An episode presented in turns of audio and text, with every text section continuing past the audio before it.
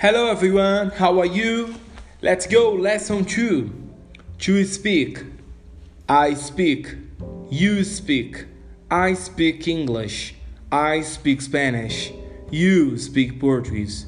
You speak French. I speak with my friend. I speak with my brother. You speak with your father. I speak English with my friend. I speak Portuguese with my sister. You speak French with your son. I speak English with my daughter. I don't speak French. I don't study with my sister. I don't speak Spanish with my brother. To study. I study. You study. I study English. I study Spanish. You study Portuguese. You study French. I study with my sister. I study with my friend. You study with your mother.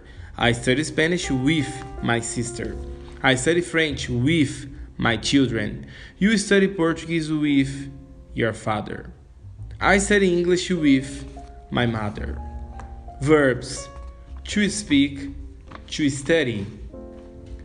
Vocabulary Father, Mother brother, sister, son, daughter, child, children, my, your, with, Portuguese, English, French, Spanish, off, a, cup.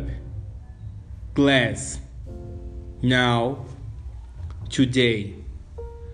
Good morning, good afternoon, good evening, good night. I drink, I don't drink. I eat, I don't eat. I study, I don't study. I speak, I don't speak. I speak with you. I don't speak with you.